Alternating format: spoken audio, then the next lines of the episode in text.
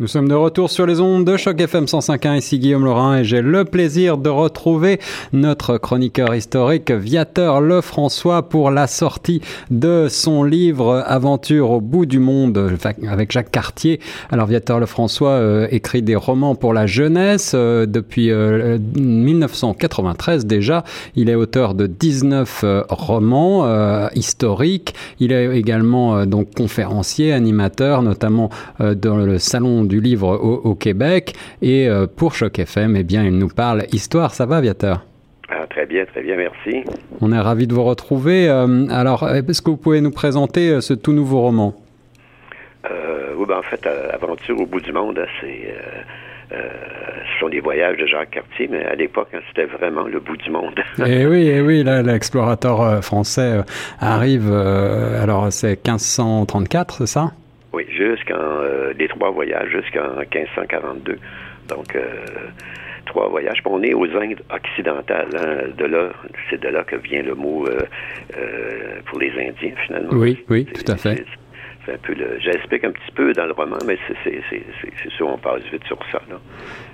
Eh oui, oui, c'est la recherche, c'était la recherche des Indes et d'un autre, d'un autre passage, et puis, euh, et puis on tombe sur ce nouveau euh, continent inconnu. Euh, expliquez-nous un petit peu comment est-ce que vous avez construit ces aventures de Jacques Cartier? En fait, quand c'est sûr que c'était c'est différent de mes autres romans, naturellement, si on parle par exemple sous les canons de Wolfe avec la conquête, hein, c'est notre survie là, qui est en jeu. Euh, Jacques Cartier, c'est pas du tout dans, le même genre. Jacques Cartier, c'est le, hein, il est le précurseur, celui en fait qui a semé euh, euh, une graine qui a fait que finalement ça, ça, ça, a abouti à Champlain, qui, qui a, fondé hein, l'Acadie et euh, la Nouvelle-France. Donc, euh, euh, ce qui est intéressant avec Jean Cartier, c'est qu'on retrouve des noms actuels qui a donné il y a presque 500 ans, hein, comme l'abbé des Chaleurs. c'est ça qui est intéressant, comme Champlain lui avait étudié les écrits de Jean Cartier, ben, il a gardé les mêmes noms. Donc, c'est quand même assez intéressant. Hein. C'est euh, de, voir euh, finalement qu'il y a 500 ans, Jean Cartier est arrivé ici euh, et parcouru le Saint-Laurent, la baie des Chaleurs, c'est lui qui, hein, qui, qui, est probablement un des premiers Européens. le Saint-Laurent, c'est vraiment le premier Européen jusqu'à Chalaga. Donc, donc c'est sûr que pour faire un roman d'action, d'aventure, ben, j'ai pris, par exemple, les deux fils de Donnacona qui, qui, qui, qui, ont été amenés en France, à Saint-Malo, qui ont appris le français. Donc, euh, après, ben, ils pouvaient parler euh, en français quand ils reviennent l'année en 1800, euh, en, 1536. Donc, c'est lui, c'est eux finalement qui ont dit ben on est, on est, on arrive à notre Canada, donc Jacques Cartier, lui, comprend Canada. Hein. Ben oui. finalement, euh, c'est la grande rivière du Canada, qui est le Saint-Laurent aujourd'hui, et il commence à appeler euh, les, euh, les, Indiens les Canadiens. Que, donc, on est, on est loin de 1867, finalement. en effet, on est loin, on est loin de ce, ce 150e. c'est ça, puis entre autres, naturellement, il y a les marins, dont je me sers, un, des mousses aussi qui, qui avec, avec une jeune fille, par exemple, qui était amenée en France. C'est, la seule qui n'est pas décédée, là, et avec les autres comme Donnacona et ses fils. Donc, euh, avec elle, je, peux me servir de cette jeune fille-là pour faire euh, un roman euh, d'aventure aussi. Hein. Et, c'est ça. Donc, il y a une, toute une partie que vous avez inventée, romancée comme ça pour donner un petit peu plus de, piquant à, l'histoire. Mais la, la, base, la grande histoire, eh bien, c'est celle de l'explorateur Jacques Cartier. Exactement. Les trois voyages et c'est finalement c'est passionnant aussi. Hein. J'ai eu des, des, des commentaires euh, quand même intéressant pour ça. Des jeunes, euh, ça, le, Salon du livre du Saguenay la semaine dernière. Euh, les jeunes de 9-10 ans mais achetaient autant que les adultes. Donc, ouais, Et eh oui, c'est ça. Le, livre, le livre est relativement court, de un peu plus de 200 pages, mais ça, ça se lit vraiment très très bien, aussi bien pour les, pour les adultes que, que les plus jeunes. Alors oui, le public, c'est quoi? C'est à partir de 10 ans à peu près? oui, ben, on l'a mis euh, 9 ans et plus. 9 ans et plus. Euh, oui, dans la collection des Premières Nations, hein, parce qu'en fait, c'est vraiment ça. Là. Hein, comme l'année dernière, celui de, des légendes aussi, légendes amérindiennes. Donc, c'est, je trouvais que ça, allait bien. J'ai des titrices qui, qui me l'a proposé, dit oui, parce que finalement, hein, la, grande partie de ces voyages se déroule quand il arrive ici, chez Donnacona, à Stade hein, qui est Québec il va à Chalaga, qui est aujourd'hui Montréal. Et curieusement, il y avait, il y avait une relation difficile entre les deux, hein, une compétition. Euh, ce qui existe aussi aujourd'hui, vous voyez, euh, ça, il y a toujours. Euh, on dirait que l'histoire se répète. L'histoire se répète, oui.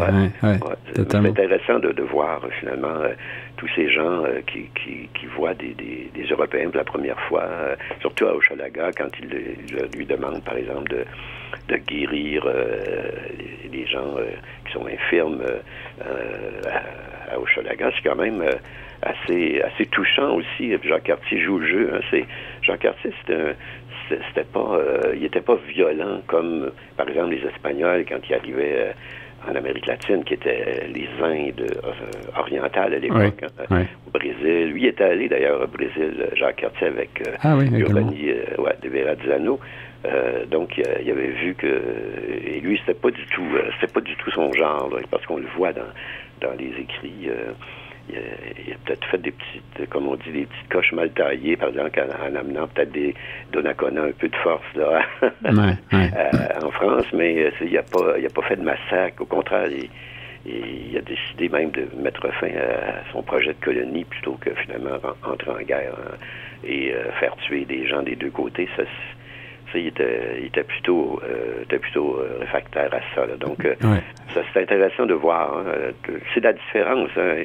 Et les Français, quand ils étaient ici avec la Nouvelle-France, c'était un peu la même chose. Hein, à part les Iroquois qui, qui, a eu une, qui, qui, qui attaquaient régulièrement, en général, la Nouvelle-France, puis les Français, les Canadiens c'était plutôt euh, les amis des Indiens. C'est ça, il y avait une bonne cohabitation en règle générale. Et, ces gens-là, euh, comme Jacques Cartier, étaient avant tout plutôt des, aventuriers, des explorateurs que des véritables colonisateurs, n'est-ce pas? Exactement, exactement. Et ils cherchaient finalement, la, hein, ils cherchaient la richesse, euh, la, des Indes et, de l'Asie, mais ici, la richesse, c'était quoi? C'était la terre, c'était hein, les animaux, la fourrure, mais il n'y avait pas autre chose vraiment euh, à l'époque euh, qu'ils pouvaient trouver. Là. Donc, euh, la vraie richesse ici, c'était c'était la terre. Hein, eh Est-ce qu'à l'époque de Jacques Cartier, il y avait déjà cette, cette exploitation de, des fourrures? Est-ce que c'était déjà une sorte de, de, de ruée vers, vers l'or de la fourrure? Ah non, pas du tout. Il n'y avait pas de... Il n'y avait aucun Européen là, sur le territoire. Hein. C'est vraiment euh, euh, l'exploitation. C'est des animaux. C'est-à-dire que les Indiens, eux, euh, euh, prenaient, récoltaient finalement ce qu'ils avaient besoin pour se nourrir, pour ainsi de suite, pour se vêtir. Euh, et tout, mais il n'y avait pas de chasse intensive, sauf que euh, Jean Cartier avait bien compris, hein, parce qu'il a amené des, des, des, pots de fourrure euh, en France, qui est montré au roi et tout ça, avec Donnacona qui était faire, qui était allé faire son un long discours devant le roi, ce qui est quand même assez assez étonnant, hein, que, ben oui. Qui était un, Donnacona avait une prestance euh, d'après Jacques Cartier, vraiment une grande prestance. Euh, il était écouté, même si les gens ne comprenaient pas ce qu'il disait. les gens l'écoutaient, trouvaient qu'il était vraiment une, avait une personnalité forte. Ah, captivant et certainement aussi son, son, son apparence était tout à fait euh, étrangère, bien sûr, au canon européen, donc il devait être particulièrement écouté. Fait, un roman euh, intéressant dans le sens que c'est le début, hein, c'est le début de ce qu'on est euh, aujourd'hui, parce que sans Jacques Cartier, euh, même notre, notre toponymie serait changée, hein, serait pas du tout la même. aujourd'hui, il n'y aurait pas probablement de, de, Saint, de nom de Saint-Laurent Absolument. et des Chaleurs. Donc, l'île aux Coudes, l'île d'Orléans et bien d'autres. Donc, quand un coup, un coup qu'on étudie, qu'on prend la bonne manière de, de d'écrire le roman avec euh, des personnages et tout ça. Après ça, tu tiens, wow, c'est intéressant. Euh, j'ai un petit-fils de 12 ans qui il a lu la première journée 12 chapitres. Euh, ah, ben, ça m'a encouragé parce qu'il c'est pas un grand un grand lecteur. Là, puis il a dit ah, ben, j'ai aimé ça parce qu'il d'abord il étudie aussi. Hein. Ici, ils étudient troisième, quatrième année.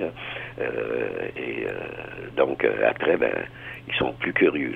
C'est ce que j'ai aussi euh, vu euh, au Salon du Livre. Et eh oui, justement, alors euh, quel est, le, quel est un petit peu le, la, réception de ce livre? Est-ce que vous avez le sentiment que cette histoire, malgré tout, est, bien connue par les plus jeunes? Ben, En fait, ils l'étudient comme assez jeune, fait qu'ils la connaissent, mais pas, ils vont pas dans les détails. Hein. Mm-hmm. C'est ce que je leur dis quand je les rencontre. C'est sûr que vous l'avez étudié, mais en lisant le roman, vous allez vous en souvenir beaucoup plus. Hein. C'est ça un peu le problème, hein, c'est qu'ils passent vite sur un sujet de l'histoire, mais les gens, après, après les examens, c'est fini. Là, ils passent à autre chose, puis ils l'oublient, mais ils lisent un roman. Bien, là, ils l'ont dans la mémoire longtemps, on va dire. Donc, ça, c'est ça c'est un peu le but aussi, moi, de mes romans historiques, euh, montrer que l'histoire, ça peut être passionnant. Euh, parce que souvent, quand on parle autant aux ados, aux jeunes, ou même aux adultes, ah, l'histoire, c'est ennuyant, mais je leur prouve le contraire. Hein. C'est un peu, c'est un peu, c'était ça le défi de, mes premiers romans, de, de, mes romans historiques comme Les Patriotes et tout ça. Et puis, euh, finalement, j'en ai mon un sixième historique avec celui-là. Avec la réception que j'ai eue, je dois dire, je suis bien content. Et c'est les adultes qui m'ont surpris aussi, qui n'achètent autant que, les jeunes. Oui. Euh, Alors, ce que je voulais vous demander aussi, Viateur Lefrançois, puisque je sais que vous avez euh, déjà présenté dans des dans des foires aux livres, y compris en Europe, ces, romans historiques purement canadiens. Quelle est la réception en dehors du Canada? Est-ce que les gens sont avides comme ça d'histoire et de ces aventures? Je dois dire qu'à Genève, euh, on avait apporté euh, une quarantaine de légendes amérindiennes. Puis, écoute, une journée et demie, euh, je n'avais plus. Même, le, même le, la première journée, j'en ai mis une dizaine en dessous des, dans les tiroirs parce que le lendemain, j'avais. Ah oui, donc un vrai, un vrai succès.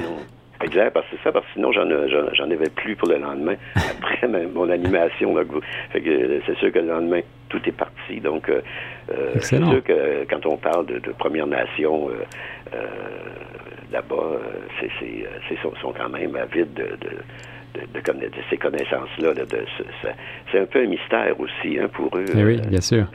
Donc, euh, que j'avais aussi, j'avais aussi sous les canons de Wolfe, c'est la, guerre de sept ans. Oui, oui, oui. Je les ai vendus, euh, je les ai vendus tous dans les dans trois jours, lui.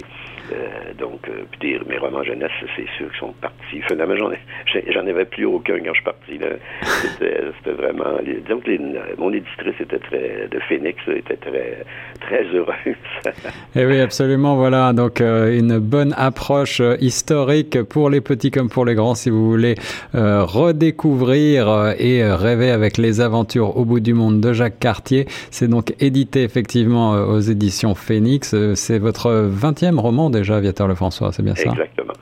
Et puis, euh, il devrait être, euh, ben, il va sûrement être euh, à Toronto, au Salon du Livre, à la Grande Bibliothèque.